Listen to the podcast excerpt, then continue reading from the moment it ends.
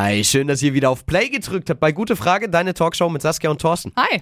Eigentlich sind wir ja eine Radiosendung, ne? Aufgezeichnet im Funkhaus Nürnberg, jeden Donnerstagabend, zwei Stunden lang äh, Live-Talk mit euch. Da könnt ihr euch reinmelden und wir diskutieren wirklich mit euch. Aber alle, die keine Zeit haben, live mit dabei zu sein, ihr seid hier richtig und könnt das nochmal anhören bei Gute Frage, deine Talkshow, der Podcast. Heute mit den Themen Verhütung. Da wird sich einiges ändern mit der neuen Regierung, denn Verhütungsmittel sollen bald von der Krankenkasse gezahlt Mhm. werden. Was sagen Familienverbände und Gynäkologen dazu und gibt es endlich, endlich bald die Pille für den Mann? Das hört er gleich. Und äh, zweites großes Thema, bei der Ampelregierung tut sie auch in Sachen Wahlen was. Die wollen, dass man ab 16 wählen darf. Welche Vor- und Nachteile hat das? Ist man mit 16 überhaupt schon reif genug dafür? Das haben wir mit euch diskutiert und eben auch mit ExpertInnen. Hört ihr alles jetzt.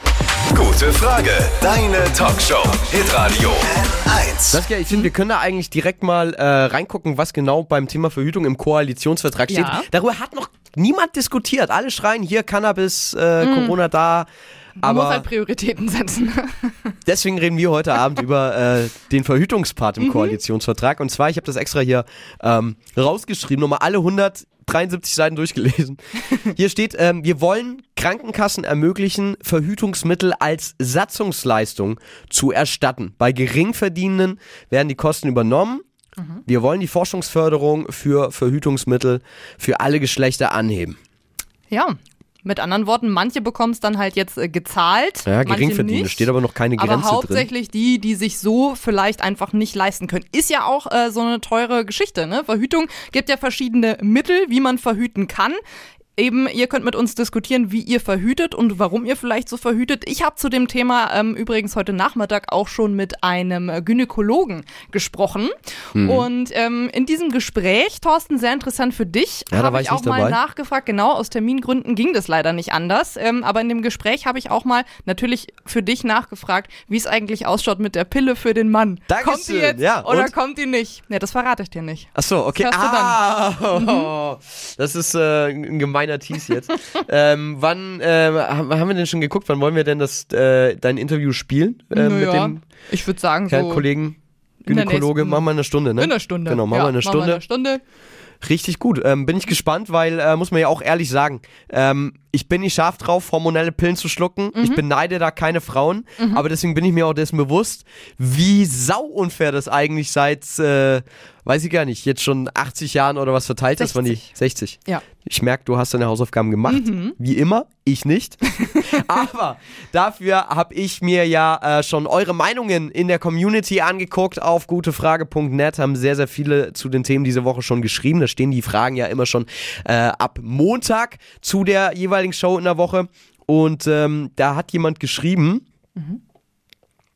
wo ist denn, so, wo ist die, wo, ich habe mir so eine schöne Nachricht rausgesucht, ne? Und, Und dann, dann scrollt man hier über die Website, wie es so ist. Ah, Mhm. hier, doch. Ähm, äh, schreibt äh, ein, ein User, eine Userin, also als Gesundheitsschutz ist das äh, gegebenenfalls nachvollziehbar, also Kondome. Was die Anti-Baby-Pille angeht, so ist das eher fraglich. Wie viele Menschen verzichten denn darauf aufgrund der Kosten?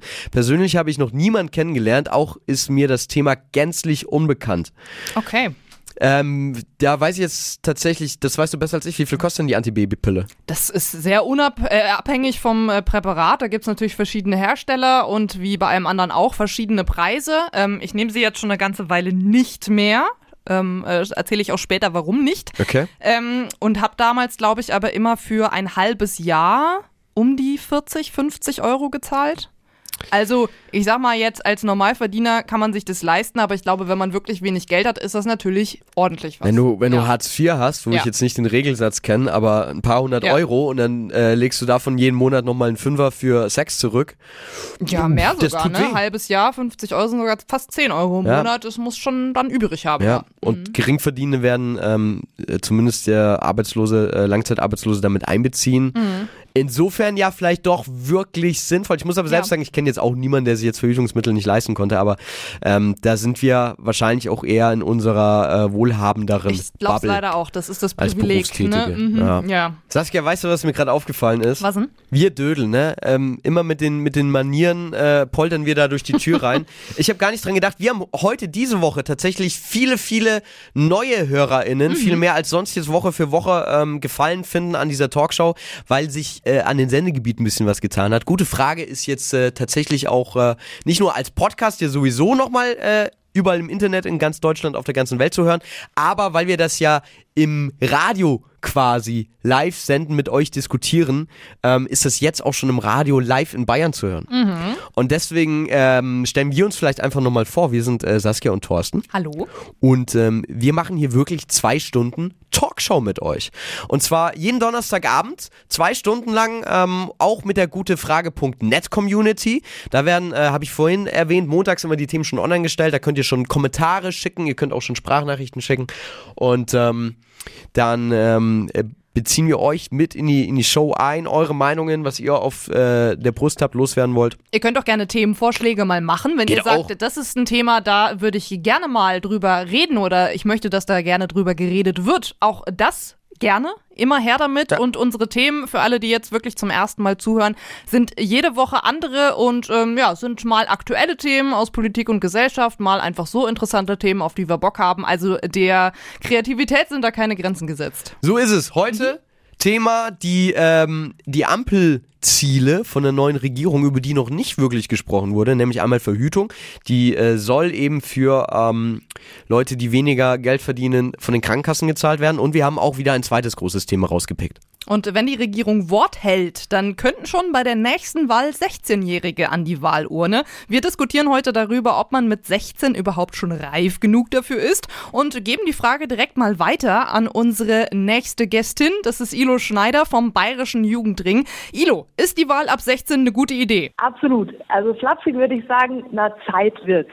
Wir haben uns tatsächlich riesig über die zwei kurzen, aber für uns letztlich heiß ersehnten Sätze im Koalitionsvertrag gefreut.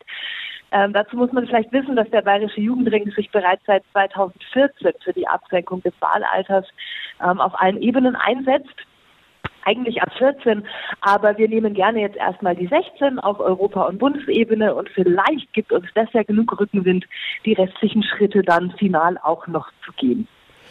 Wow, ich bin jetzt direkt überrascht, dass, dass ihr direkt äh, auf 14 runtergehen wollt, wenn es denn die Möglichkeit gäbe. Ähm, womit würdest du das jetzt äh, direkt begründen? So, in einem, kannst du das äh, kurz und knapp zusammenfassen? Warum ab 14 wählen? Warum traust du das so jungen Leuten zu? Mm, Weil wir davon ausgehen, dass ähm, junge Menschen mit ihren Themen, mit ihren Interessen, einfach mit dem, was sie in ihrer Lebenswirklichkeit bewegt und beschäftigt, ähm, etwas zu sagen haben und dass sie die nötige Reife, ab 14 ist man zum Beispiel religionsmündig, ähm, und dass sie mit 14 die nötige Reife haben, um solche Entscheidungen auch mitgestalten zu können.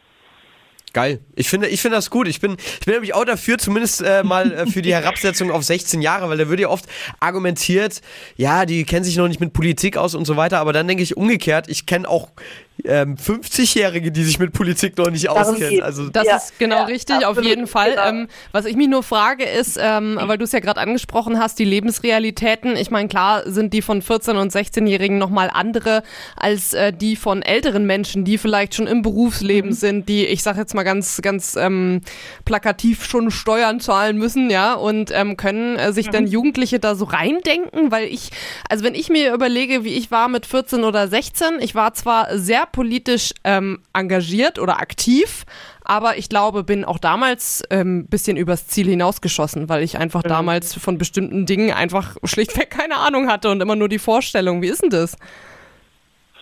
Also da würde ich, äh, da würde ich dir total gerne ähm, sozusagen dagegenhalten und würde sagen, ähm, auch nicht alle Erwachsenen haben, äh, finde ich, tiefgreifende Erfahrung, was ähm, Politik Mhm. betrifft. So. Mm, Und ähm, da finde ich es einfach immer total schön, wenn man mal so ein bisschen den Blickwinkel verändert und wenn man einfach mal darüber nachdenkt und sich denkt, Mensch, ähm, eigentlich ähm, Wahlalterabsenkung, die wir ja auch vor allem für den kommunalpolitischen Kontext ähm, fordern.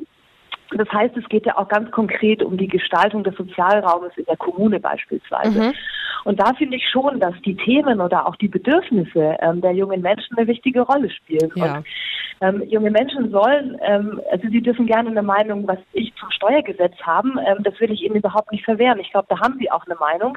Ähm, aber wichtig wäre doch, ähm, die Themen, die junge Menschen jetzt, heute beschäftigen, die in den regionalpolitischen oder auch in den gesamtpolitischen Kontext mit zu übernehmen, um dann ähm, Bedingungen zu schaffen, in denen junge Menschen sich möglicherweise noch wohler fühlen in der Gesellschaft, als sie vielleicht jetzt schon tun. Kann ja auch ähm, ein bisschen gegen Politikverdrossenheit helfen, oder? Wenn man früh mit einbezogen wird, ist das auch einer der Gründe, dass man sagt, ähm, äh, die, also man, das ist so ein bisschen ein Kreis, der sich schließt, dass ähm, je früher man eingebunden wird, desto interessierter ist man vielleicht auch später und desto mehr Ahnung hat man dann vielleicht auch als Erwachsener?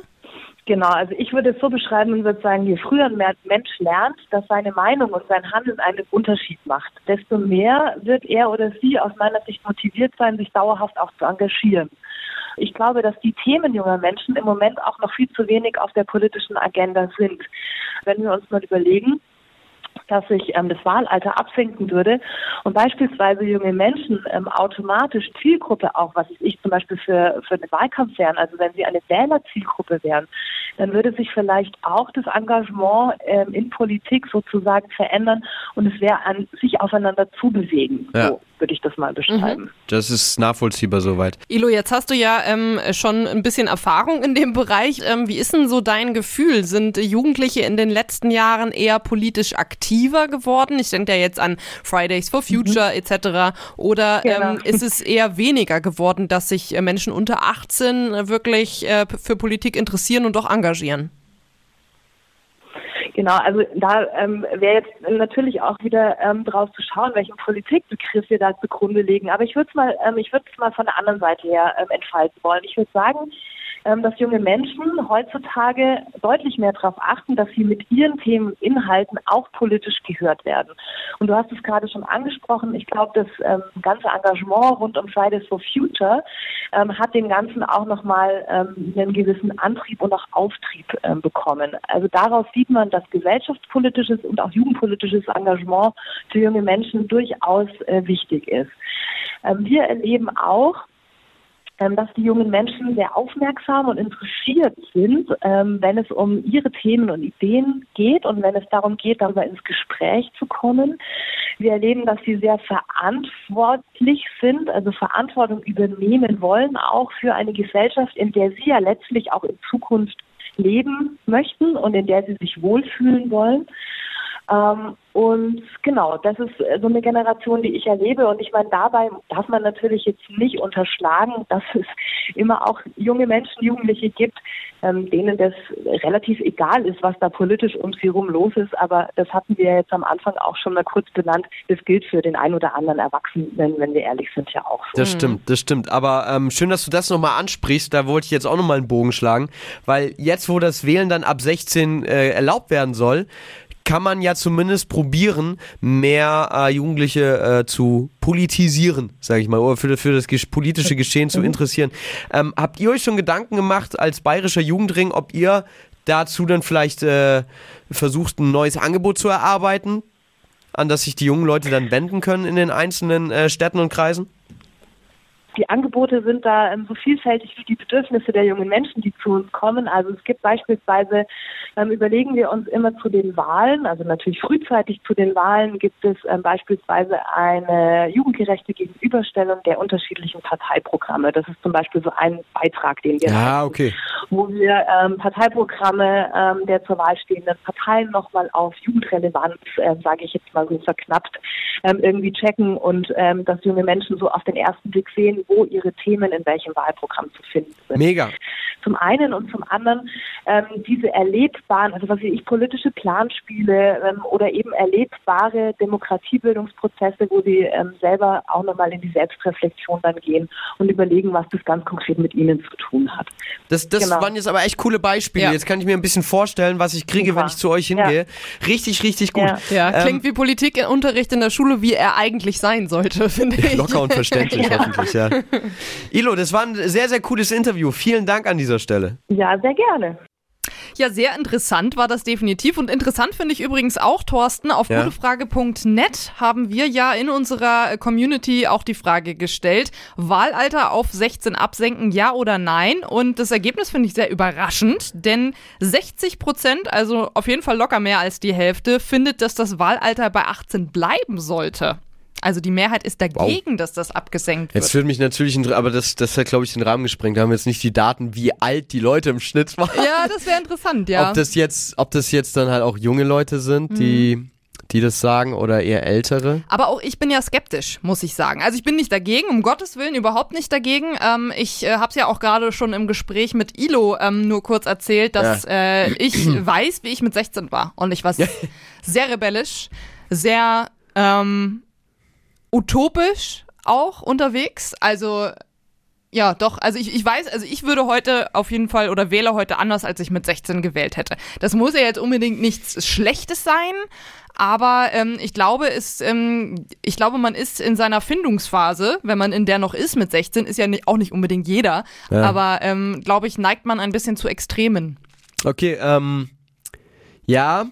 Ja, Um ist echt gut. Ja, aber ich überlege gerade, ich überlege Nicht, dass gerade. das irgendwie falsch klingt. Eher das andere Extrem, ja. Nein, das stimmt. Ja. Ähm, ich habe nur gerade überlegt, ich glaube, ich war halt damals schon äh, überdurchschnittlich politisch interessiert.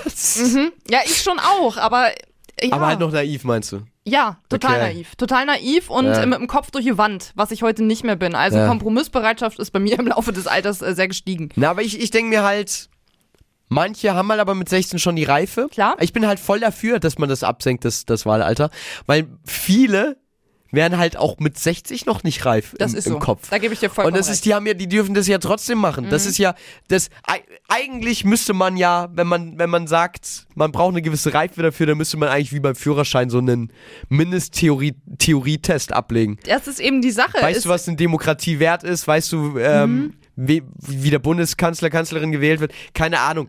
Zehn einfache Fragen, so ein Idiotentest wirklich. Reife weißt du? ist ja nicht gleich Wissen. Das ist, das kann man ja durchaus mal so festhalten. Deswegen bin ich äh, ganz gespannt, was uns nachher Gerald Wolf erzählt, denn der ist Projektleiter beim Projekt Juniorwahlen und die organisieren ja regelmäßig so so Art Planspiele, wo dann 16-Jährige wählen können und eigene Wahlen organisieren können und quasi das Ganze mal ähm, im Testlauf unter richtig realen Bedingungen ausprobieren können. Und ähm, was der davon hält, was sein Eindruck ist, weil ich sag mal, näher dran sein kann man nicht als er und das beurteilen, ähm, da bin ich sehr gespannt drauf. Hören wir auch noch in der nächsten Ich Stunde. auch. Ich bin sehr gespannt, weil, aber gerade die Leute, ich glaube, das ist ja in, in immer mehr Schulen hört man ja davon, dass, dass äh, äh, Wahlen äh, durchgezogen werden. Und ähm, da denke ich mir, gerade das macht doch den SchülerInnen diese Verantwortung bewusst. Dass du, Ja. selbst wenn du dich vorher nicht interessiert hast, dass, dass du dann denkst, wow, krass, ey, das könnte jetzt unser Ergebnis hier in der Jahrgangsstufe sein. Ähm, und dann sind da vielleicht die Extremen an allen Rändern einfach höher, weil man dann merkt, oh, und wir haben alle gedacht, das ist lustig, aber wenn es jetzt die, e- das echte Wahlergebnis wäre, dann wäre das halt echt. Ist in dem Fall hat es halt keine Konsequenzen und Ja, dann ist es dann- halt dann die das Frage, vielleicht ein, dass ob du das weißt- dann so einen nachhaltigen Effekt hat. Ne? Ja, vielleicht das auch weiß nicht. ich halt nicht. Ja. So, das- Aber wenn, ja. wenn jetzt dann, wenn du die Balken siehst und du denkst, oh, vielleicht sollte ich in der Realität doch gucken, dass ich ähm, was Vernünftiges damit mache. Aber ähm, eigentlich, also normalerweise freut man sich ja, wenn der Balken, in dem man selber ist, dann halt hoch ist und macht sich jetzt nicht keine Gedanken, oh, warum ist der so hoch? Äh, ich sehe gerade, Saskia, auf äh, gutefrage.net kommen äh, auch immer mehr Kommentare. Ich habe da gerade einen entdeckt zum Thema, zu der Frage, ob man das Wahlalter wirklich auf 16 runtersetzen wollte, wie es die Ampelkoalition, die neue Regierung jetzt de facto plant. Und äh, da hat jemand geschrieben, die Volljährigkeit beginnt mit Vollendung des 18. Lebensjahrs. Leben, Leben, Lebens, Lebensjahrs. Lebensjahrs. Ja. Die Person hat es richtig geschrieben. Ich, nur, ich Ich kann nur nicht lesen. so ist es beim Radio und bei Podcasts. Die Volljährigkeit beginnt mit Vollendung des 18. Lebensjahres. Nicht ohne Grund. Ein prima Alter, um auch zur Wahl zu gehen. Und da finde ich ja aber, da muss man ja dann äh, erstmal drüber diskutieren, was wäre denn überhaupt der Grund, das auf 16 zu senken. Das ist ja nicht, dass äh, vielleicht die Hälfte meinetwegen da schon die Reife für die Wahl hat, sondern dass ähm, 16- und 17-Jährige grundlegend andere Interessen haben Ja. als die älteren Menschen. Und man muss sich das ja demografisch, wie es so schön heißt, ne, muss man sich das ja mal bewusst machen. Wie kann ich das jetzt erklären? Äh, äh, die Demografie, also die, die Zusammensetzung, die Altersstruktur der deutschen Bevölkerung sieht ja so aus, dass ähm, es viel, viel mehr alte Menschen gibt, viel Ja. mehr im Rentenalter als Jugendliche. Wir werden immer älter in Deutschland, weil früher einfach mal mehr Kinder gezeugt wurden, als es heute der Fall ist. Thema Verhütung. und ähm, Hashtag Babyboomer. Genau, und das führt dazu, dass es viel mehr Leute gibt, die, ähm, die, die alt sind und, und wählen dürfen als junge Leute. Und die wählen natürlich in ihrem Sinne, dass zum Beispiel die Rente hoch ist und stabil bleibt, während 16-, 17-Jährige die Rente jetzt noch nicht so sehr interessiert, sondern zum Beispiel viel mehr, dass äh, Umweltschutz betrieben wird gegen den Klimawandel. Also noch mehr in die Zukunft vielleicht auch viele Leute denken in einem sehr jungen Alter als vielleicht ältere Leute, die jetzt, um es mal ganz drastisch zu formulieren, sagen, naja, so lange lebe ich ja vielleicht eh nicht mehr, ist mir egal, was hier in 50 oder 100 Jahren oder wie auch immer ist. Kann man jetzt mal so stehen lassen. Und ähm, natürlich wird ja auch immer als Argument genannt, ja, äh, mit 16, da hat man doch noch gar keine Ahnung vom Leben und da geht man doch noch nicht arbeiten. Aber doch, mit 16 gehen viele Leute schon arbeiten, weil nicht jeder macht Abitur und nicht jeder geht studieren. Viele Leute fangen eine Ausbildung an und äh, die Auszubildenden sind ja dann auch genauso Teil der Arbeitswelt ähm, wie jemand, äh, der ähm, deutlich älter schon ist. Ne? Also ich denke auch, Ja. da würde sich durch eine Wahl mit 16 doch doch einiges ähm, auch in, an Interessen verschieben. Das hat ja. Ja. uns Ilo vorhin auch schon äh, ein bisschen erklärt. Ähm, und natürlich haben auch 16-Jährige ein Anrecht auf ihre eigene Meinung. Und ich finde, das braucht's absolut. Und äh, wir haben schon äh, ein paar Nachrichten bekommen. Ähm, du hast selbst gerade eine gesehen zum Thema, äh, wie verhütet ihr? Das ist ja eine sehr spannende Frage. Ja, auf gutefrage.net äh, schreibt äh, Microskirtboy, ich lasse verhüten, beziehungsweise no risk, no fun. Gummis sind nicht so meins. Voll die Lustkiller. Ja, steile These. Entschuldigung, ich hab Husten. Würde ich sagen. ja, ich meine, kann man machen, muss man nicht, ne? Aber wie seht ihr das? Seid ihr da äh, seiner Meinung und sagt, na ja, Verhütung, das ist Frauensache, das geht mich nichts an als Mann? Ja, aber und sich gar ihr nicht darum Frauen, wie findet ihr das denn, dass meistens muss man ja einfach so sagen, die Verhütung an uns hängen bleibt? Ich finde es unfair. Das mal ganz kurz. Mhm. Ähm, also man kann ja sagen, äh, Kondome sind Lustkiller, aber wenn sich ein Mann gar nicht darum kümmert, dann, also wie viele Alimente zahlt Mhm. Ich der wollte User? gerade sagen, wir könnten ihn ja mal fragen, wie äh, No Risk, No Fun, äh, wie oft er Fun und Risk hatte und äh, jetzt wie viel äh, Kinder er schon hat. Das würde mich mal wie, interessieren. wie ist die Fun-Risk-Balance bei euch? Auch dazu gerne jederzeit melden. ähm, ja, und ich, ich denke mir, gerade je mehr Kinder du dann äh, außerdem in die Welt Mhm. setzt, äh, desto mehr Alimente werden es. Und dann wirst du ganz schnell auch, äh, gehörst du zu den äh, Leuten, die so wenig verdienen, dass sie äh, die Verhütungsmittel ja bald von der neuen Regierung gezahlt bekommen. Also von den. Krankenkassen. Und vielleicht ähm, steigert das ja auch äh, das Interesse bei ähm, Mirko, nee, Mikro, die, die ähm, Verhütung dann vielleicht auch mal als Mann in die Hand zu nehmen. Und äh, zu diesem Thema sprechen wir jetzt auch mit Dörte Frank Bögner von Pro Familia. Hallo Dörte. Hallo. Dann ähm, würde ich sagen, klären wir doch direkt mal die Frage für alle, die es nicht wissen. Was ist ein Pro Familia überhaupt? Was macht ihr? Pro Familia ist ein bundesweiter äh, Beratungsverband zu den Themen Verhütung, Familienplanung, Partnerschaftskonflikte, Sexualität, sexuelle Orientierung, aber auch ungewollte Schwangerschaft. Die ganze Bandbreite von Themen rund um das Thema Sexualität und Verhütung, Schwangerschaft, Geburt. Simon direkt, wir haben uns die, äh, die richtige Expertin für das Thema geschnappt. Die äh, Ampelkoalition, die hat ja jetzt in ihrem Vertrag ähm, festgeschrieben, dass Verhütungsmittel insbesondere für sozial Schwächere von den Krankenkassen übernommen werden sollen. Wir haben dazu auch verschiedene Krankenkassen angefragt, die uns aber alle noch keine Aussage dazu geben wollten, wahrscheinlich weil sie noch gar nicht wissen, wie das jetzt gehandhabt wird. Habt ihr da bei Pro Familia schon irgendwelche Infos, inwieweit das für sozial Schwächere gelten soll?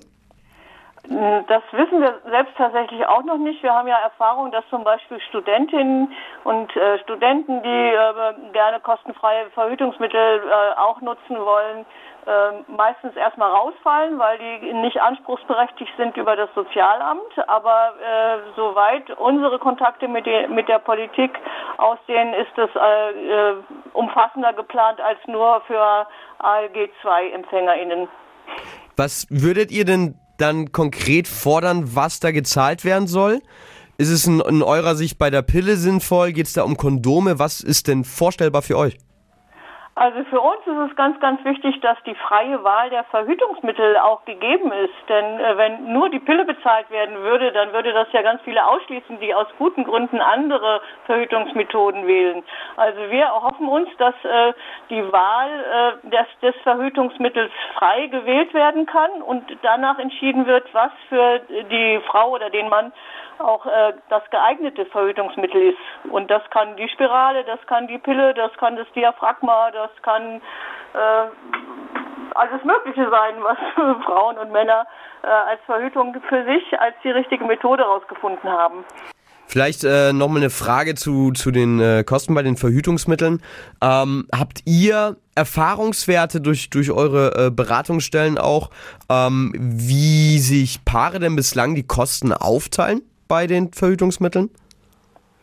Naja, leider ist es so, dass die ähm, Kosten oder dass die, die Verantwortung für Verhütung immer noch mehr bei den Frauen hängt. Mhm. Das liegt aber daran, dass es einfach nach unserer äh, Erfahrung und Kenntnis zu wenig äh, Verhütungsmittel auch für Männer gibt. Das heißt, wenn Frauen äh, zu uns in die Beratungsstelle kommen, zum Beispiel äh, wegen der Kostenübernahme für die Pille, dann sind es erstmal die Frauen die zu uns kommen und nicht die Männer. Aber äh, wir nehmen trotzdem wahr, dass Verhütung immer mehr ein äh, Thema auch von Paaren ist, weil äh, in, der, in die Verhütungsberatung kommen tatsächlich zunehmend mehr Paare als Einzelne, als Frauen oder Männer. Gibt es da generell etwas, was ihr empfehlt als so die beste, einvernehmlichste Lösung für Mann und Frau? Also wir finden es erstmal ganz, ganz wichtig, dass äh, eine Information darüber äh, da ist. Deswegen legen wir auch ganz viel Wert auf Verhütungsberatung. Das ist auch ein wesentlicher Bestandteil von Pro Familia, weil jede Frau, jeder Mann muss für sich gucken, was ist für mich eigentlich stimmig. Ähm, sind wir ein Paar, was mit natürlicher Verhütung gerne umgeht und auch phasenweise auf Sex verzichtet, wenn das dann äh, angesagt ist, oder sind wir eher ein Paar, was äh, eine große Sicherheit braucht? Und äh, ich glaube, dann äh, auf dieser Basis des Wissens zu entscheiden, das ist das richtige Verhütungsmittel für mich. Spirale zum Beispiel ist ja auch ein Thema, ist aber eines der teuersten Verhütungsmittel. Ähm, das versuchen wir in unserer Verhütungsberatung zu vermitteln. Also pauschal können Sie da jetzt auch gar nichts raten, sondern da sollte man wirklich äh, sich persönlich beraten lassen. Genau, genau. Okay. Also ich würde einfach empfehlen, wenn es dazu Fragen gibt, immer in eine Beratungsstelle äh, gehen, sich informieren, gucken, was gibt es, was passt für mich. Ja, absolut. Was man an dieser Stelle aber auch festhalten muss, denke ich, ist natürlich, ähm, das Kondom schützt nicht nur vor ungewollter Schwangerschaft, sondern auch eventuell genau. vor Krankheiten. Ist jetzt vielleicht für Paare in einer Langzeitbeziehung jetzt nicht das äh, große Thema, aber äh, dass es hier an dieser Stelle auch nochmal gesagt ist. Die, die Beratung bei Pro Familia kosten ja auch nichts, ne? So, ähm, die kann man, nix, genau, genau, kann man an der Stelle nochmal dazu erwähnen. Ähm, eine Frage, die mich persönlich interessiert hätte, weil man immer mal wieder davon liest. Was sagen Sie bei Pro Familia denn äh, zur Verhütung mit der Kalendermethode, dass man da guckt, welche Tage gehen, welche gehen nicht? Also wir machen die Erfahrung, dass das in Kombination ähm, eigentlich eine ganz wirksame Methode ist. Also die Kalendermethode, die hat den Vorteil, ich, ich kriege überhaupt erstmal eine Info, wie funktioniert mein Körper. Und das ist für viele eine ganz bereichernde Erfahrung zu wissen, aha, so funktioniert das. Und wir kombinieren die ja auch mit der Temperaturmethode oder dass man dann sagt, ah, jetzt sind die fruchtbaren Tage. Es gibt ja auch äh, Verhütungscomputer, die empfehlen wir übrigens auch sehr, wo man über Temperatur messen einfach so einen Blick kriegt, aha, jetzt äh, kann es kritisch werden, jetzt muss ich aufpassen.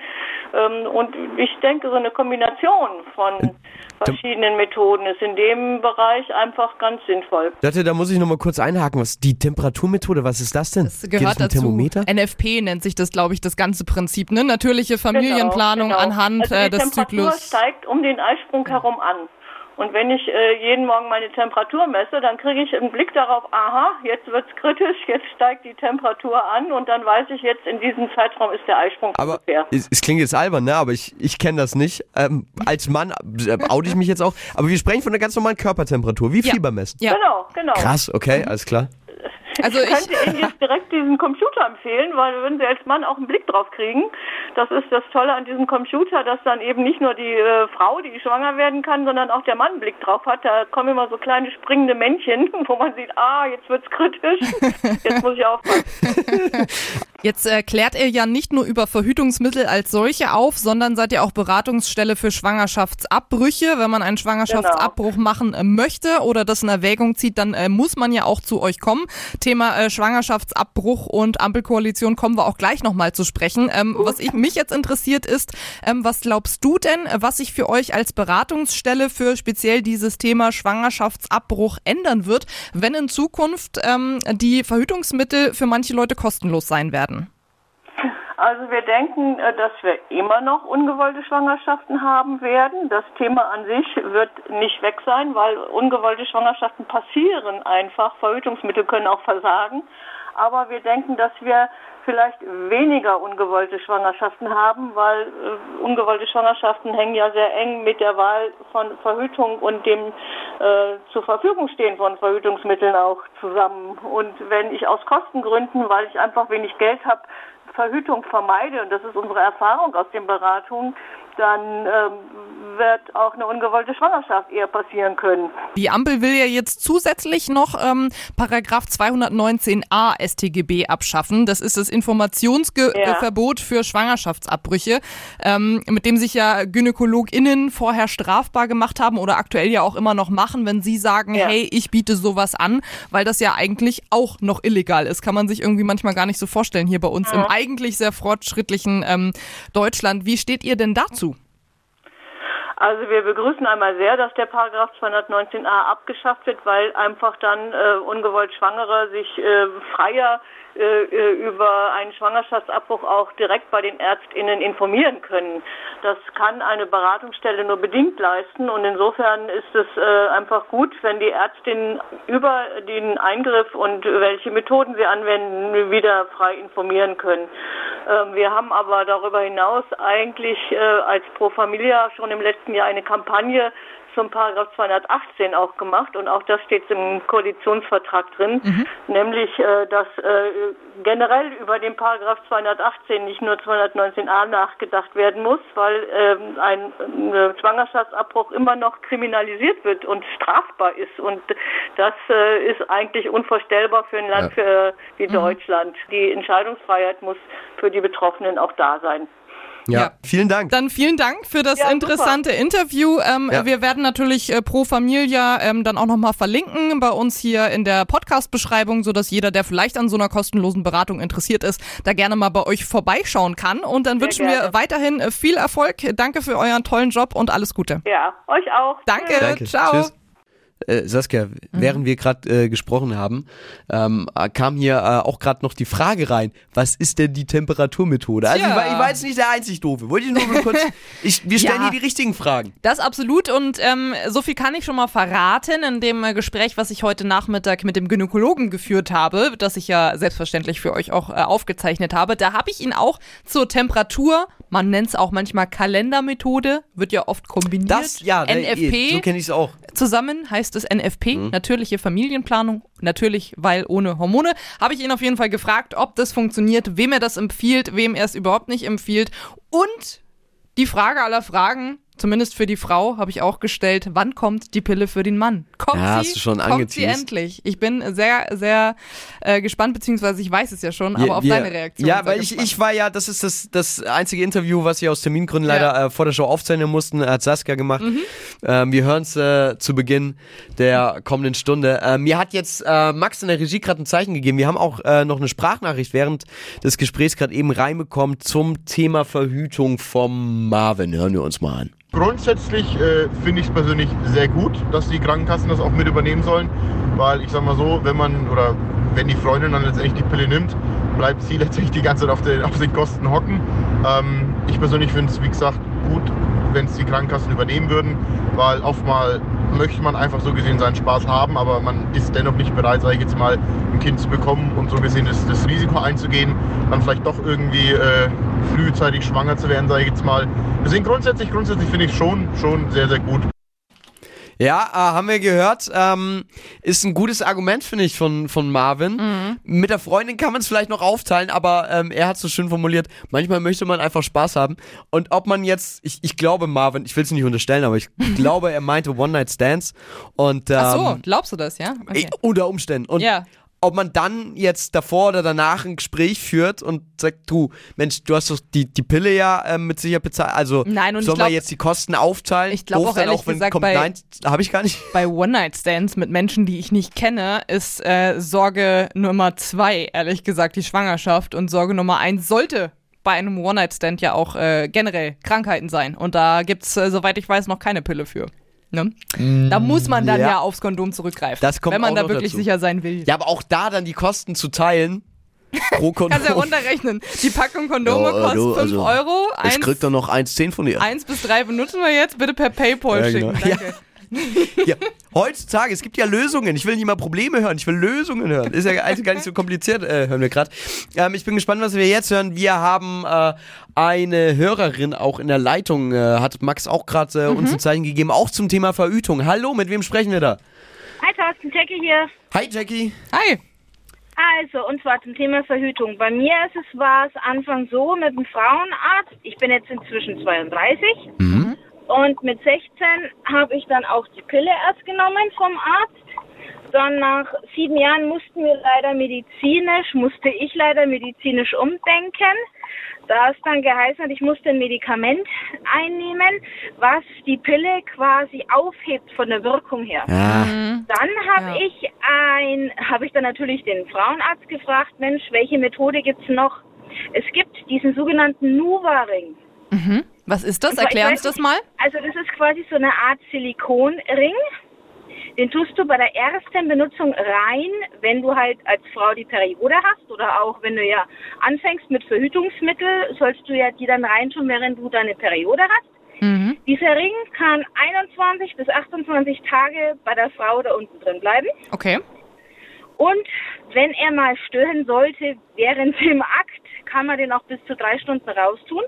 Da passiert nichts. Ach so, also der Und wirkt der quasi wirkt- nach. Also, ja. Äh, es ist so in der Art. Und Okay. er wirkt halt nur unten quasi in der Vagina, nicht im kompletten Körper, wie die Pille es tut. Aber es ist Das auch hormonell, nur dass wir das richtig verstehen. Da sind Hormone drin, die dann korrekt. abgegeben werden. Okay. Ja, genau.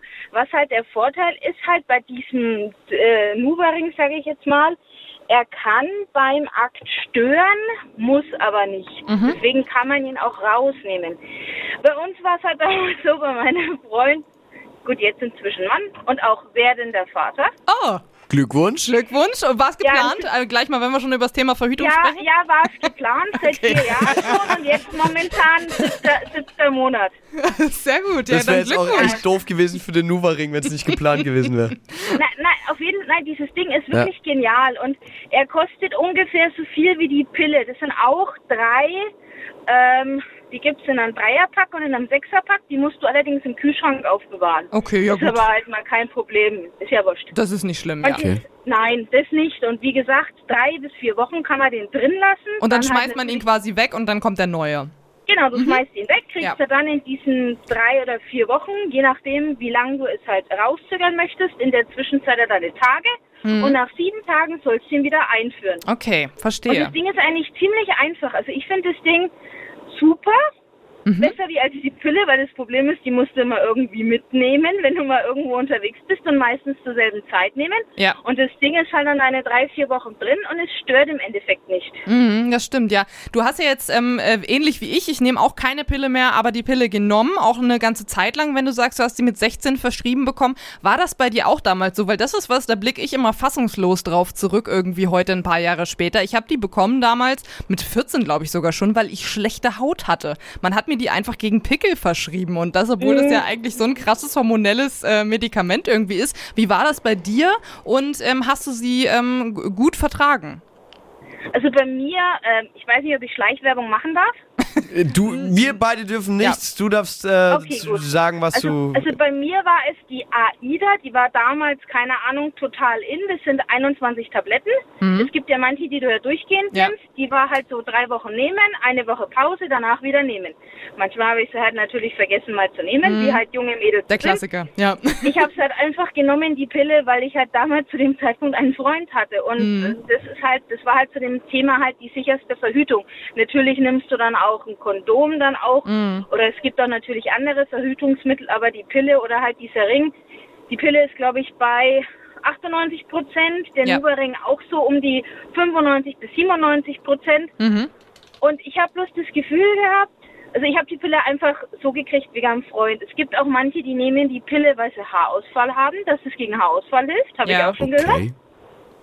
Ja, Ja. klar, absolut. Krass. Also gibt's äh, schlechte Haut, Haarausfall. Äh, bei mir war es tatsächlich so, ich hatte Haarausfall, nachdem ich die abgesetzt habe. Ich habe Oh. die sehr lange genommen und äh, bei mir war alles äh, komplett durcheinander, als ich sie dann nicht mehr genommen habe. Muss man sich, finde ich, auch mal Gedanken drüber machen. Pille nehmen ist eine Sache, aber Pille dann absetzen ist auch nicht immer spaßig. Wie war das bei Na, dir? na, na, Entspannt? was- Also, also die Pille absetzen, ich habe das Gefühl gehabt, ich stand, auch wenn es blöd klingt, mit der Pille irgendwie nicht unter Drogen. Okay. Aber dass die, die, sagen wir es jetzt mal, die Zärtlichkeit, die da jetzt dann halt war, war halt nicht so, man war ein bisschen gehemmt, Mhm. Ja. habe ich das Gefühl gehabt. Ein bisschen Weil in Watte gepackt, das stimmt. Ja. Ja, zu viele Hormone. Über das. Thema habe ich, äh, Ja. Über das Thema habe ich mit dem Gynäkologen später äh, auch noch äh, gesprochen oder vorhin auch noch gesprochen, besser gesagt. Da hat er nämlich auch ein paar ganz interessante Sachen äh, zugesagt. Ja, Wenn du magst, gleich, genau, äh, bleib dran Dann- und dann hören wir da mal rein. Dann ähm, war es dann auch so mit, dem- mit dem Nuvaring war es dann ein bisschen besser, dass halt äh, die Frau äh, mehr empfunden hat, sage ich jetzt einmal. Und wenn man es ja komplett weglässt, ja, das war dann eine komplette Umstellung. Dieser Nuvaring bleibt ja nur diese Hormone drei bis vier Wochen im Körper. Die Pille bleibt ja viel länger, bis zu drei Ja. Monate. Das stimmt, ja. Und oh, war das dann eine Umstellung, wo dann auf einmal die Hormone komplett weg waren. Man fühlt sich als Frau oder als junge Frau wirklich sehr anders und manche Sachen sind ungewohnt und intensiver. das Oh, stimmt. das ist doch schön. Das war, Ja. nein, das Ja. war, das war natürlich sehr schön. Ja, Also, ich, Jackie, ich, ich merke gerade, ich lerne heute richtig viel hier über Temperaturmethode, über Nuvaring. Ich habe es übrigens auch gerade gegoogelt. Erstes Ergebnis auch pro Familia. Mhm. Äh, die können da auch beraten, wenn jetzt noch andere Fragen haben. da, da waren wir auch schon. Also, aber da waren wir Mega. zum Thema äh, Elternzeit und Elterngeld. Ja, Wo Familie Jackie. verlangt kein Geld, die sind ehrenamtlich tätig, Ja. freuen sich aber über Spendengelder, wenn man es jetzt mal so vorsichtig Die haben sie auf jeden Fall verdient. Das ist ein wertvoller Ja, Job, Die sind, in der, die sind in der Südstadt, man muss halt bloß anrufen wegen am Termin. Ja. Momentan FFP2-Maskenpflicht. Klar, wie überall. Du rufst an Ja, aus Nürnberg, ne? Äh, ja, Genau. aber 3G weiß ich nicht, ob sie es inzwischen haben. Bloß so als Information. Ja. Ja. Behalten wir auf jeden Fall im Hinterkopf. Jackie, magst du dich noch im Podcast verewigen? Deine drei Sekunden. Wen magst du grüßen? Äh, euch beide, ihr macht super. Vielen Dank. süß. Jackie, dann Jackie. wünschen wir dir alles Gute für dich und das Baby. Und äh, ja. Und dein Ein Mann. Florian, das konnte ich Ihnen damals zu dem Zeitpunkt nicht sagen. Oh. Und das ist so Okay. Dann äh, Grüße an äh, Klein Florian. Genau. Alles klar. Mach's gut, noch schönen, einen schönen Abend. Abend. Danke für Ciao. deinen Anruf. Ciao. Wir haben vorhin schon äh, so schön den Abschnitt vom Koalitionsvertrag vorgelesen zum Mhm. Thema Verhütung, aber noch nicht zum Thema Wählen äh, ab 16. Was da eigentlich die neue Regierung konkret plant, habe ich auch mal eben wieder hier äh, rausgeplättert hier in den. Äh, hier, ich habe Mhm. Die ja da. Hier die, angezogen. die und, 173 Seiten äh, Papier. Ja, ja. Ja, ähm, hier steht zum Thema Wählen. Wir werden das aktive Wahlalter für die Wahlen zum Europäischen Parlament auf 16 Jahre senken. Also wir merken, es geht gar nicht erstmal um die, um die Bundestagswahl, sondern erstmal die nächste Europawahl. Kann man ja dann sagen, ist ja auch so eine Art Probelauf erstmal. Finde ich eigentlich ganz Ja. cool. Und dann heißt es weiter, wir wollen das Grundgesetz ändern. Das ist nämlich wohl nötig, um das Wahlalter für die Wahl zum Deutschen Bundestag auf 16 Jahre zu senken. Wir wollen die Ausübung des Wahlrechts für im Ausland lebende Deutsche erleichtern. Also auch da merkt man, ähm, ich glaube, es sind rund 9% der Erwachsenen, waren es bei der, jetzt bei der Bundestagswahl, oder 10, die gar nicht wahlberechtigt waren. Weil sie zum Beispiel keine deutsche Staatsbürgerschaft hatten, obwohl Ja. sie seit Jahren hier in Deutschland leben und eigentlich das hier ja auch angeht, wer hier regiert und äh, die Politik bestimmt. Also auch da, es, es geht nicht nur um das, um das Absenken auf 16 Jahren, sondern auch, ähm, nee, Quatsch, das im Ausland lebende Deutsche, das habe ich jetzt komplett verdreht. Im Ausland lebende Deutsche. Guck mal, ja, ich also die, hab gedacht, die halt Im, deutsch im Inland sind, lebende Ausländer dürfen im da Pass. vielleicht mit. Weil das finde ich, da, da sollte man auch mal was machen. Dann drehen wir das doch so rum. Ich finde, auch da besteht Handlungsbedarf. Liebe Ampelkoalition, Mensch, da fehlt auch noch ein Satz. Das finde ich nämlich auch eine Unart, ehrlich gesagt. Mhm. Wirklich 10%, äh, die in Deutschland seit Jahren leben, dürfen überhaupt nicht mitbestimmen, Ja, wer hier die das Maßnahmen... finde ich geht auch gar gut. nicht. Also man lebt hier mit und man zahlt auch äh, die auch die Leute zahlen ihre Steuern. Also Ja. ich finde das ähm, absolut. Ich äh, sehe es ganz genauso wie du. Ja, Auf jeden Fall haben wir gemerkt, äh, Europawahl ist das erste Ding, ähm, wo das dann ähm, getestet wird. Ähm, ich bin gespannt. Ähm, Ich frage mich irgendwie, ob Europawahl, ähm, dadurch, dass es ja so eine große Wahl ist, aber irgendwie keine unmittelbare Wahl in Deutschland, also wäre es jetzt die Bundestagswahl gewesen, glaube ich, wäre darüber auch viel, viel mehr jetzt diskutiert worden, über diese Geschichte Wählen mit 16, weil das ist ja schon jetzt eine Weile bekannt, dass das im Koalitionsvertrag äh, steht, aber irgendwie hat das gar nicht so für Aufsehen, dolle in den Medien zumindest gesorgt. Ich glaube, es wäre anders gewesen, wenn äh, die Bundestagswahl jetzt gewesen wäre. Ne? Und das Ja. so als letzte Amtshandlung einer Regierung gemacht worden wäre. Bei der Europawahl hat man immer ein bisschen das Gefühl, es betrifft einen nicht, was natürlich ein Trugschluss ist. Aber das ähm, ist ein bisschen weiter weg. Vielleicht, ähm, ja, ist es deswegen nicht so ein Streitthema. ja, ich glaube, äh, die Wahlbeteiligung bei der Europawahl ist auch einfach generell immer ein bisschen niedriger.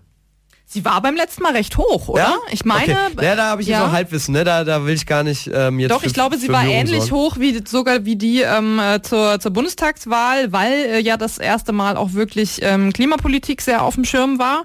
Und äh, deswegen sitzen ja auch sehr, sehr viele grüne Abgeordnete im äh, Europaparlament aktuell, weil sehr viele junge Leute sich äh, beteiligt haben und es ja andere Ja. Länder auch schon machen mit den Wahlen ab 16. Also Ich äh, habe gerade noch mal äh, ein Zeichen von Max in der Regie bekommen. Mhm. Wir haben noch eine Sprachnachricht bekommen. Ähm, ist wohl wieder von Marvin jetzt auch zum, zum Thema Wählen. Hören wir uns auch direkt an. Ich persönlich finde es grundsätzlich, grundsätzlich gut, weil ich persönlich war mit 16 äh, auch sehr an der Politik interessiert, aber ich hatte dennoch trotzdem viele Freunde, sage ich jetzt mal mit 16, ähm, die daran halt überhaupt nicht daran interessiert waren. Unter anderem äh, eventuell auch, sage ich jetzt mal auch einfach eben so nach dem Motto, so, lass uns doch aus Gaudi, was weiß ich, keine Ahnung, die AfD, was was ich wen wählen halt. Und deswegen bin ich da ein bisschen zwiegespalten. Ich meine, für die, die wirklich Bock haben auf Politikthemen, finde ich es cool. Aber ich denke, also ich denke, also ich denke, wenn man wenn man 16 ist, ähm, ist das natürlich nicht das nicht das Obermaß in der Hinsicht, sage ich jetzt mal. Ja, verstehe ich, verstehe ich insofern, als dass äh, ich ähm, da ein, zumindest ein bisschen Einblick habe, weil ich deutlich jüngere Geschwister habe. Äh, meine Schwester, die ist 17 jetzt, also war vor noch nicht so allzu langer Zeit 16. Und ähm, ohne sie jetzt irgendwie äh, schlecht dastehen lassen zu wollen, aber ich würde mal behaupten, ihr politisches Interesse hält sich sehr in Grenzen. Ich glaube, sie würde sich aber mehr dafür interessieren, wenn man ihr sagen würde, oder auch damals gesagt hätte, du darfst jetzt wählen gehen. Ich meine, jetzt wird sie bald 18, jetzt darf sie. Ja. Aber ich glaube, das ist so ein bisschen so ein so eine ähm, Henne- und Ei-Ding, ne? Was ist zuerst was- da? Das was dann Interesse erstes? oder Ja. das Wahlrecht, die, die Möglichkeit, dass ich wählen darf. Ich würde aber mal behaupten, dass ähm, gerade wenn ich mir überlege mit 16 oder so, man, man möchte all die Dinge, die dann als Erwachsener selbstverständlich sind. Autofahren, Alkohol trinken und vielleicht auch wählen gehen. Und mit 16 hat man tierisch Bock auf all diese Dinge Ja. äh, die dann später gar nicht mehr so aufsehenerregend sind. Und vielleicht ist es ja beim Wählen auch so, dass irgendwie der Reiz dieses, oh geil, ich darf jetzt wählen gehen, so wie damals halt, oh endlich 18, ich darf endlich Auto fahren. Dann äh, fährt man ganz viel Auto, weil man irgendwie kann. Ähm, vielleicht ist es ja beim Wählen auch so, dass man sich dann erst recht für Politik interessiert. Aber warum sollte ich mich da jetzt super hinterklemmen, wenn ich eh nicht wählen darf? Also verstehe ich schon auch. ja, ne? ich. Ähm, ich bin ja sowieso dafür. Ich bin jetzt gerade überrascht. Ich, ich, ich dachte, du warst die skeptische von uns beiden. Ähm, Im Prinzip ist ja dann beschlossen, eigentlich 16 ist, ab 16 wählen ist geil. Ich war nie dagegen. Ich habe halt nur gesagt, dass äh, aus meiner Erfahrung, ich mit 16 war sehr politisch interessiert, aber auch recht extrem. Es gibt natürlich auch das andere Gegenteil oder das, die andere Seite der Medaille, die, die halt gar nicht interessiert sind. Aber ob die dann wählen gehen, sich sonntags halb verkatert aus der Jogginghose Ja, äh, das ist das, pellen, was um Marvin zur ja Wahlurne zu gehen, hat, das ne? glaube ich halt auch nicht. Das heißt, es würde ja am Ende wahrscheinlich gar keinen Unterschied Das ist machen. das, was Marvin halt angesprochen hat, dass, dass halt Leute mit 16 dann denken, hihi, ich kann jetzt irgendwas ankreuzen und dann gucken wir mal. Ja, ähm, ja, aber ich glaube aber, ich, ich glaube genau, ja, aber ich glaube, ne? genau, genau. Und deswegen glaube ich genau das, was, was du gesagt hast. Ähm, wenn du, wenn du weißt, du darfst mit 16, dann nimmst du es anders ernst. Dann ist es ein ganz anderer Blickwinkel. Es ist ja auch, keine Ahnung, du darfst ja auch ähm, mit 14 nicht Auto fahren. Äh, wenn du aber, wenn du aber den Kartfahren bist mit Freunden, denkst du, hihihi, ich drücke jetzt hier mal aufs Gas. Das machst du dann trotzdem auch nicht in der ersten Fahrstunde. ne? Naja. Ja gut, nur du die einen weißt, so, die anderen wie so. doll das Auto äh, fährt, wenn du da das Gas durchdrückst. Ich erinnere nur ans erste Bremsen in der Oh, ersten Fahrstunde. Ich habe gerade überlegt, viele machen das Schleudertrauma. wahrscheinlich, aber würgen direkt ab. Oder das. Saskia, ich bin jetzt wirklich neugierig. Gute Frage immer noch hier natürlich für euch am Donnerstagabend, die Talkshow, bei der wir eben über äh, Wahl ab 16 gesprochen haben und was die Ampelkoalition auch ändern will. Verhütungsmittel sollen für manche ähm, äh, von den Krankenkassen getragen werden, was ja eigentlich erstmal eine coole Idee ist. Ja. Und ähm, aus Zeitgründen konnte ich bei einem Interview jetzt diesmal erstmal äh, nicht dabei sein. Mhm, genau, das ist gespannt. das mit dem Gynäkologen, weil wer sollte uns beim Thema Verhütung besser Rede und Antwort stehen können als ein Gynäkologe? Das ist in unserem Fall Professor Dr. Bernd Kleine-Gunk vom Metropol Medical Center in Nürnberg. Der hat sich Zeit genommen und wie gesagt, das Gespräch habe ich heute Nachmittag aus Termingründen alleine aufgezeichnet. Hören wir doch mal rein. Ja, grüße Sie. Hallo. Schön, dass Sie da sind. Ähm, wir steigen direkt ein mit dem Verhütungsmittel Nummer eins, ähm, der Pille. Und die ist ja in den letzten Jahren ziemlich in Verruf geraten. Und jetzt wollen wir ganz gerne wissen, warum ist es so?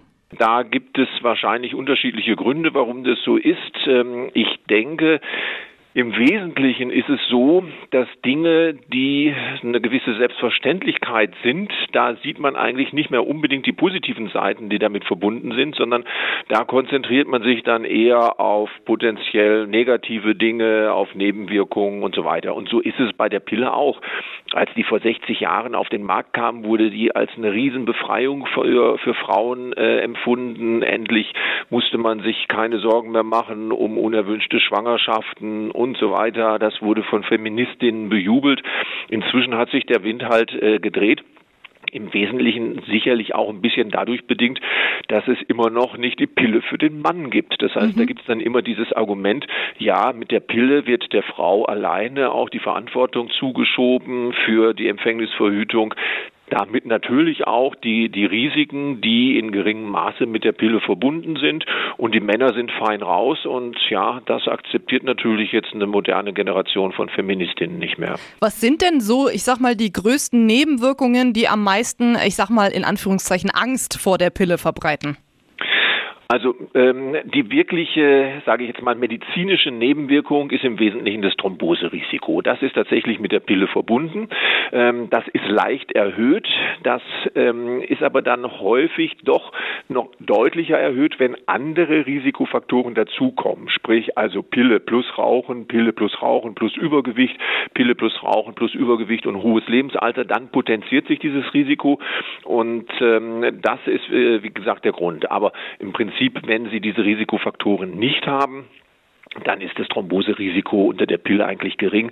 Wenn Sie ungewollt schwanger werden, ist allein durch die Schwangerschaft das Thromboserisiko viel höher, als wenn Sie die Pille nehmen. Okay, ich habe jetzt auch schon oft gehört und leider muss ich sagen auch selber die Erfahrung mit der Pille gemacht, dass sich das äh, bei vielen Frauen auch sehr auf die Psyche ausschlägt und ich habe auch schon gelesen, dass ähm, viele, die als depressiv quasi diagnostiziert wurden, durch das Absetzen der Pille eine deutliche Verbesserung ihrer psychischen Gesundheit festgestellt haben. Ähm, stimmt dieser Zusammenhang?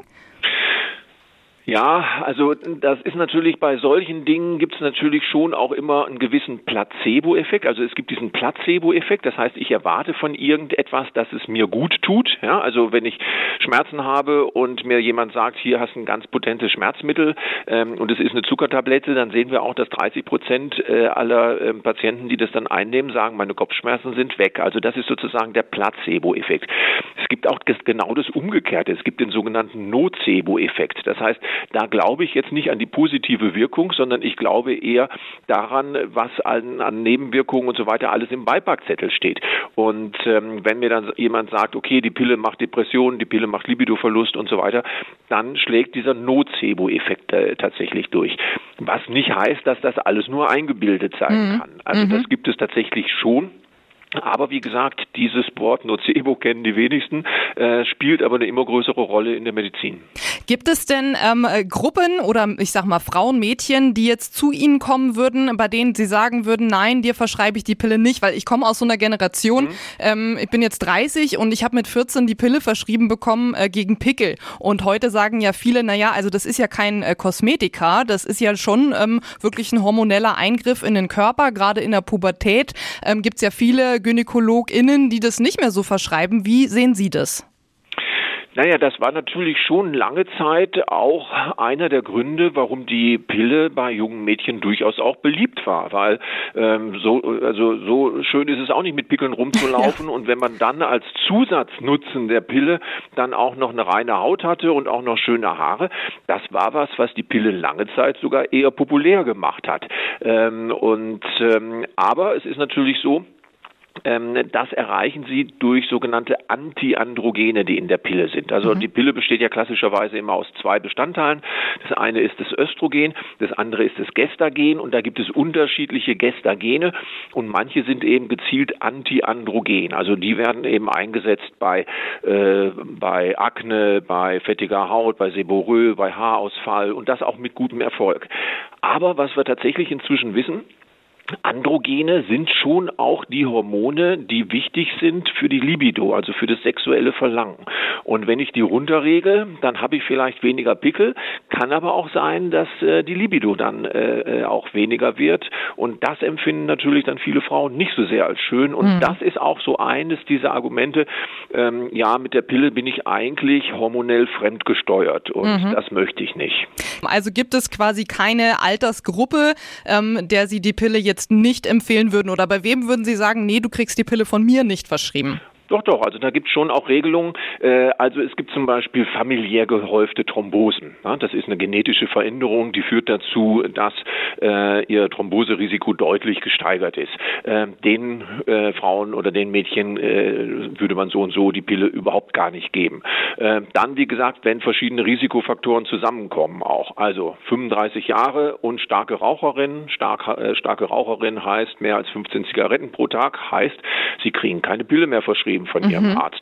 Zumindest wenn er die Regelungen kennt. Mhm. Okay, ja, das ist ja interessant zu wissen. Vielleicht auch für alle die, die jetzt äh, zuhören und darüber nachdenken, äh, die Pille sich verschreiben zu lassen. Jetzt ähm, kann es ja sein, es ist passiert, es ist trotzdem passiert. Dann äh, gibt es ja die Möglichkeit eines Schwangerschaftsabbruchs, der ja Stand jetzt noch laut Paragraph 218 StGB in Deutschland eigentlich gar nicht erlaubt ist, nur unter bestimmten Voraussetzungen. Wie ist denn das? Ja, das ist in der Tat so. Ähm, also es ist immer noch eigentlich ein Strafbestand, außer in bestimmten Ausnahmefällen. Die Ausnahmefälle werden heute natürlich sehr viel breiter äh, gefasst, als das noch, sagen wir mal, vor 40 Jahren der Fall war. Das wissen wir auch. Die Reformation des, ähm, des Paragraphen 218 hat natürlich das Ganze schon sehr liberalisiert. Äh, aber es bleibt immer noch prinzipiell ein Strafbestand.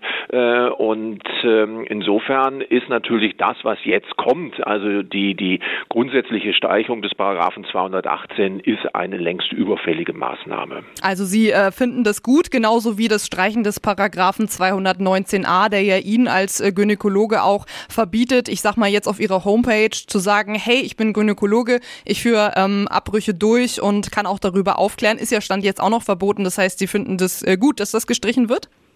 Ja, also da wird das wird immer als sogenanntes Werbeverbot dann dann bezeichnet. Das ist ja kein Werbeverbot, sondern es ist ein Informationsverbot.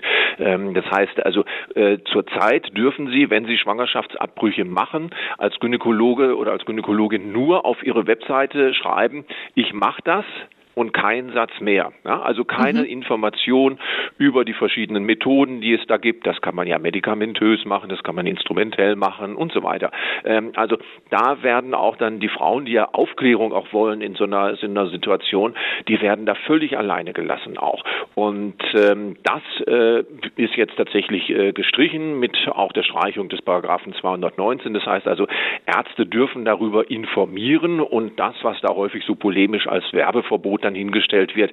Ähm, definitiv werden Sie demnächst keine Frauenärztinnen in der Stadt sehen, die Flugblätter verteilen und sagen, komm zum, zum, zum Schwangerschaftsabbruch in meine Praxis, ich mache das mhm. noch 15 Prozent billiger als andere. Also das ist ja eigentlich Werbung. Ja? Äh, aber sozusagen über den Eingriff aufzuklären auf der Webseite, das war bisher auch verboten, das ist jetzt erlaubt und das ist auch gut so. Erwarten Sie, dass es jetzt mehr Abbrüche geben wird? Nein. Also es ist ja nicht so, dass man für Schwangerschaftsabbrüche wirbt. Also Gott sei Dank ist es ja auch so, dass die Rate an Schwangerschaftsabbrüchen äh, tatsächlich gesunken ist in mhm. den letzten Jahren. Das heißt aber auch, ähm, dass man dann auch Empfängnisverhütung machen muss. Und mhm. da gibt's natürlich schon so ein bisschen, äh, ja, so ein Dilemma, wenn ich jetzt immer mehr gegen die Pille agitiere äh, und dann auch sage, okay, machen wir das lieber über natürliche Empfängnisverhütung und, und sonstiges da steigt natürlich schon die, die Rate auch an unerwünschten Schwangerschaften. Das heißt, da kann es sein, dass sozusagen die, das Pillenbashing, was wir jetzt seit vielen Jahren erleben, dann doch wieder zu unerwünschten Schwangerschaften führt und unerwünschte Schwangerschaften erhöhen natürlich dann wieder die Rate auch an Schwangerschaftsabbrüchen, egal ob sie jetzt Ja. völlig legal sind oder halblegal. Das wäre jetzt äh, lustigerweise meine nächste Frage gewesen. Man nennt es ja immer so die äh, Kalendermethode oder auch NFP, natürliche Familienplanung. Sie als Gynäkologe, was halten Sie davon und wem empfehlen Sie das und wem empfehlen Sie das gar nicht, wenn überhaupt? Also ich würde es niemandem empfehlen, der jetzt eine wirklich sichere Empfängnisverhütung haben will. äh, da muss man schon äh, äh, wissen, dass da ein gewisses Restrisiko mit verbunden ist. Auch da muss man sagen, ist das in den letzten Jahren besser geworden. Also ganz früher war es so, das war die einzige übrigens äh, Empfängnismethode, die die katholische Kirche erlaubte, diese reine Zeitwahlmethode äh, ging zurück auf Knaus und auf Ugino. Das heißt also so die erste Woche nach der Periode und dann die letzte Woche vor der Periode, das galt als relativ sicher, weil ja der Eisprung in der Mitte des Zyklus ist. Und da durfte man dann tatsächlich auch das gezielt anwenden. Wie gesagt, hieß nach Knaus Ugino. Viele Zwillinge, die dann geboren wurden, hießen dann mit zweiten Namen Knaus und Ugino. ähm, das konnte man dann, dann kam so der nächste Schritt, dass man sagte, okay, nach dem Eisprung äh, steigt die Körpertemperatur an, dann hat man äh, Körpertemperatur gemessen, äh, das, da geht es um ein halbes Grad. Das heißt, wenn man da einen leichten fieberhaften Infekt hatte oder hatte am Abend zuvor zu viel Alkohol getrunken, dann passte das auch schon alles nicht mehr. Also das war auch keine sichere Methode. Inzwischen gibt es so äh, ähm, computergestützte äh, Modelle, wo man dann äh, tatsächlich den äh, ja den den Eisprung relativ gut eigentlich eingrenzen kann. Da muss man natürlich auch sagen, das ist natürlich keine empfängnisverhütende Methode, sondern das ist nur eine Methode, die Ihnen sagt, okay, jetzt Vorsicht. Was man dann macht, ist dann immer sozusagen jedem selber überlassen, Kondome nutzen, kalt duschen, was auch immer. ja. Okay, also fassen wir zusammen. Es äh, kann funktionieren, muss aber nicht. Äh, sicherer ist es mit anderen Hilfsmitteln. Und wir hatten es ja am Anfang des Gesprächs auch schon mal. Eines dieser Hilfsmittel wäre ja tatsächlich die Pille für den Mann. Wie ist denn da der Stand der Dinge? Wissen Sie das? Ja, das weiß ich, weil ein Kollege von mir daran 30 Jahre lang äh, äh, geforscht hat, der Herr Nieschlag aus Münster. Und die Forschungen sind eingestellt worden. Also die Pille für den Mann wird es in absehbarer Zeit tatsächlich nicht geben. Und warum? Da kann man auch nicht sagen, das ist irgendwie in der Pipeline und das dauert noch ein bisschen länger. Die Forschungen sind eingestellt. Mhm. Wissen Sie, warum das so ist? Ja, äh, da gibt's natürlich dann auch wieder so Verschwörungstheorien nach dem Motto, äh, die Männer wollten das gar nicht und deshalb sind die ganzen Versuche da auch gescheitert. Äh, und äh, das ist aber tatsächlich nicht der Fall. Also es ist tatsächlich einfacher, sozusagen ein Ei am Eierstock am Springen zu hindern, als 100 Millionen Spermien äh, runterzuregeln in der Samenflüssigkeit. Und äh, ja, von daher, ähm, auf der anderen Seite, man muss auch immer mal sagen, ja gut, wenn das jetzt die Männer machen können, können sie sich denn auf die wirklich verlassen? Also zum Beispiel jetzt als Frau, wenn sie dann sagen, okay, die, die Empfängnisverhütung äh, übernimmt der und der hat mir gesagt, er nimmt jetzt die Pille für den Mann, auch wenn es die gäbe und das tut er gar nicht, wer wird dann schwanger? Trotzdem die Frau. Ne? Das heißt also, da sind sie natürlich trotzdem benachteiligt. Äh, also von daher, ja, ähm, kann man kann man sehr kontrovers diskutieren. Ähm, die Pille für den Mann ist tatsächlich äh, erstmal in in der Forschung gescheitert. Was natürlich machbar ist, ist Männer können sich sterilisieren lassen, aber das ist natürlich ein irreversibler äh, Eingriff. Das das gibt's natürlich bei Frauen auch, ist bei Männern aber der kleinere Eingriff. Gut, Herr Kleinegunk, ich danke Ihnen ganz herzlich für Ihre Zeit und äh, wünsche noch einen schönen Donnerstag. Sehr gerne. Danke. Tschüss. Tschüss. Thorsten, alles gut, du guckst so komisch. Also der, der, nur noch mal ganz kurz, Mhm. also der Gynäkologe, der hat gerade eben, der hat dir im Interview gesagt, also Pille für Männer gibt's nicht, aber Schnipp-Schnapp ist halt eigentlich Kann man beste- machen. Kann man machen. Ja, aber, Im wahrsten Sinne des aber Wortes. Schnipp-Schnapp! Ja, wir sprechen heute unter anderem über das Thema Wählen ab 16. Ist das eine geile Idee oder sagt er, nee, lieber nicht. Lieber sollte alles äh, bei 18 bleiben, weil das äh, braucht man. Das ist äh, Teil 1 unseres Topic Trains. Ja, da ist er, der Da er. Topic Train. Bisschen Genau. Verspätung hat er. Äh, Ja, die Zug, die Bahn hat immer Verspätung. ähm, Hintergrund ist natürlich, dass äh, die kommende Regierung äh, das im Koalitionsvertrag hat, wählen ab 16 und was da auch drin steht, was auch gar nicht diskutiert wurde, nur hier alles mit Cannabis. Aber sie kümmern sich auch um die Verhütung und zwar sollen äh, für Geringverdiener soll äh, Kosten für Verhütungsmittel von der Krankenkasse künftig übernommen werden. Geringverdiener wurden da jetzt noch nicht so diskutiert. Man hat ja jetzt auch noch vier Jahre Zeit, um da irgendwie ein Gesetz zu erstellen. Aber wir diskutieren mit euch fleißig, ähm, ob ihr das auch überhaupt äh, fair findet und um welche Verhütungsmittel es da denn überhaupt ginge. Weil das ist ähm, ja die Frage, was die Krankenkassen dann da zahlen müssen. Klar. Dazu gab es äh, auch eine Umfrage auf gutefrage.net der Community, kann ich gerade mal vorlesen. Ich glaube, die hat man noch gar nicht. Und zwar sagen zwei Drittel, äh, sie nutzen Verhütungsmittel wie Pille oder Kondom. Ähm, dann äh, sagen äh, fast 30 Prozent ganz anders. Äh, das ist dann vielleicht so ein Nuva-Ring, wie ihn uns äh, die Anruferin Jackie vorhin schon vorgestellt hat. Und ähm, ein paar Leute sagen auch gar nicht, wenn es passiert, passiert's. Ich finde es auch lustig, dass äh, mehr Leute sagen, sie ähm, äh, verhüten gar nicht, äh, verhüten mit, also weniger Leute verhüten mit der Kalendermethode, über die wir ja gerade auch schon Ja. gesprochen haben, als die, die sagen, ich verhüte lieber gar nicht. Und wo, wo, wo, wo ich ja eigentlich auch nochmal drauf Bezug, du merkst, ich komme direkt in Stammeln, wo ich auch nochmal Bezug drauf nehmen wollte, ist natürlich, ähm, jetzt wo ich mich gefangen habe, äh, der Gynäkologe, mit dem du heute Nachmittag schon das Gespräch aufgezeichnet hat, hattest, Dr. Kleine Gunk, ähm, der gemeint hat, ähm, sterilisieren ist äh, auch ein Mittel. Ja, klar. Äh, ich weiß, dass das gängig ist, gerade wenn man nicht mehr, äh, ne? Aber Es ist wenn, halt, man, wenn man äh, nicht mehr. Kinder zeugen will, ja. es ist halt nichts, was ich absetzen kann wie eine Pille, Ich ne? stell's mir furchtbar vor, das Schnippschnapp und so, klar, klar ist man Aber das ist, glaube ich, ein so. minimalinvasiver Ja, Eingriff. ich, ich habe glaube, das stellt sich ich, schlimmer ich sehe vor. hier eine Nachricht, das, es geht ja bei Männern wie bei Frauen, eine Nachricht auf gutefrage.net. Ich habe mich beim letzten Kaiserschnitt sterilisieren lassen. Mhm. Wir haben insgesamt fünf Kinder, das ist mehr als genug. Ja, ich, ohne dass ich jetzt ein Kind habe, würde ich das jetzt so unterschreiben. ja, ich wäre Absolut. mir auch genug, ja. Ja, aber Respekt, Hut ab dafür. Und ähm, es gibt aber auch äh, auf gutefrage.net ein äh, paar User, die das ganz anders sehen, als jetzt ja auch Herr Kleine Gunk oder auch ähm, die Dörte von Pro Familia, die sich ja auch dafür ausgesprochen hat, dass der Staat Verhütungsmittel finanzieren soll. Äh, zum Beispiel Eishörnchen, die hat geschrieben, wieso sollte es das gratis geben? Zahnbürsten und Zahnpasta gibt's ja auch nicht gratis, ganz genauso wie der Technikguru, der schreibt, ich finde es wenig sinnvoll, den Otto-Normal-Steuerzahler dafür blechen zu lassen. Nicht jeder braucht so etwas und es wäre unverhältnismäßig, alle dafür zur Kasse zu bitten. Genauso schreibt Anastasia, die einzige Frau, nehme ich an, hier in dieser Runde, die auch sagt, nee, dafür sollte man lieber lebensrettende Medikamente zahlen, beziehungsweise gezahlt bekommen von der Krankenkasse, was die Krankenkasse ja aber tut. Ja, was die Krankenkasse aber tut, Ja. ja. Also da, da ist jemand nicht so ganz informiert. Ähm, ich, an der Stelle mag ich auch nochmal ähm, daran erinnern, wer weiß, wer uns zuhört, die Corona-Impfung ist auch kostenlos. Auch die, auch die. Muss man nichts dafür zahlen. Und die will auch nicht jeder. Leider.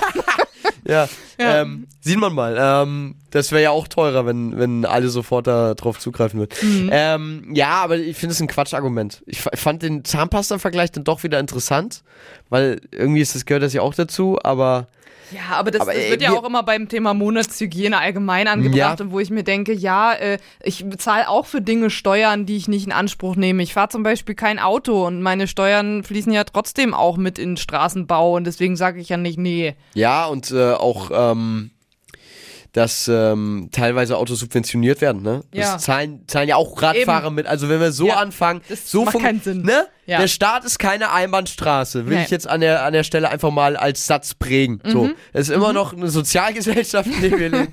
Ich finde das tatsächlich, ich finde es gut und ich finde es richtig. Wir haben es aber. und es äh, dürfte ja auch, gehe ich jetzt mal davon aus, wenn man das jetzt mal weiterspinnt, äh, auf Dauer sogar Geld dem Steuerzahler sparen, weil wenn ich jetzt davon ausgehe, dass ähm, durch bezahlte Verhütungsmittel die sich dann Leute, ähm, sage ich mal, zulegen können, die es vorher aus, Ja, aus ja, Finanzgründen stimmt, ja. nicht getan haben, werden im besten Falle weniger ungewollte Kinder geboren. Ähm, oft ist es ja auch so, dass äh, dann vielleicht für diese Kinder nicht aufgekommen werden kann, wenn es zum Beispiel ein One-Night-Stand ist oder wie auch immer und äh, dann, ja, ähm, ne, Alimente Ja. streckt ja auch der Staat dann und vor. spart Krankheiten.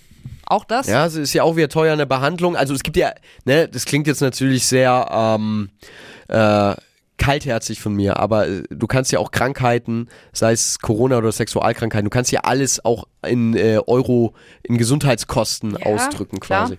So, und auch da spart ja dann am Ende eigentlich viel. Ich, ich glaube, dass das echt ähm, ein smarter Move ist. Und wir haben es äh, Mhm. eingangs der Show äh, überschlagen.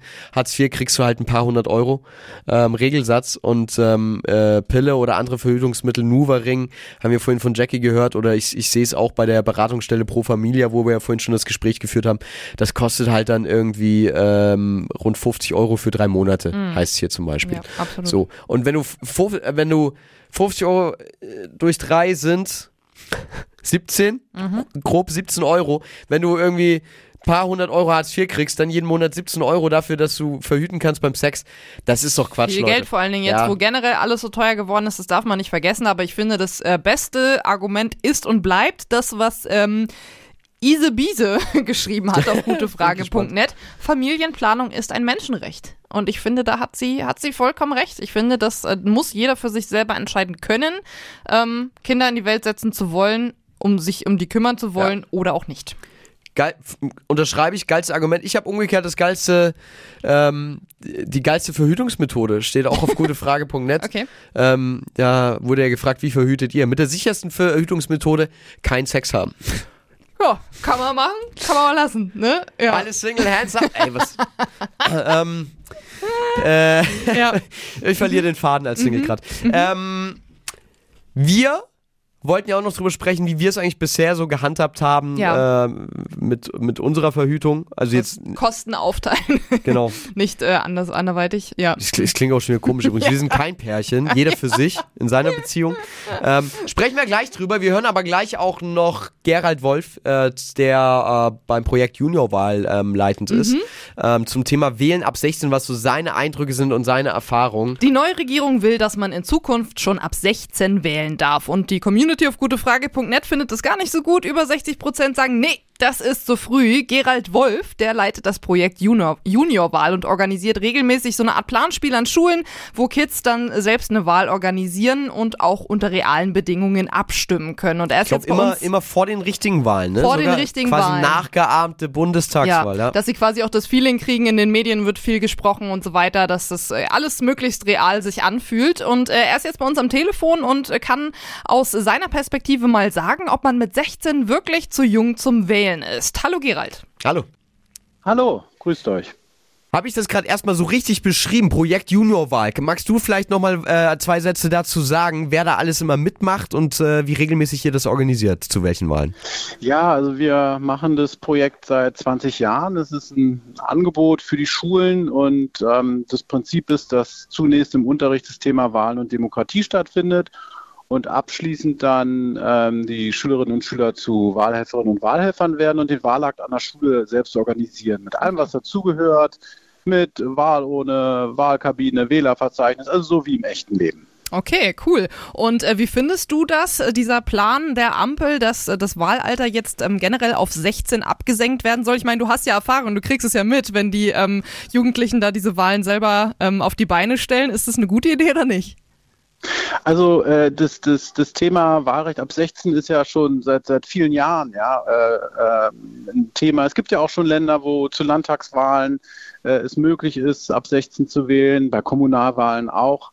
Äh, ein Wahlrecht allein auf 16 zu senken, ähm, ist sicherlich nicht das, was man sich erhofft, wenn man nicht begleitende politische Bildung, begleitende Angebote macht, die einfach deutlich machen, was mit der Stimme passiert, wie man sich informieren kann.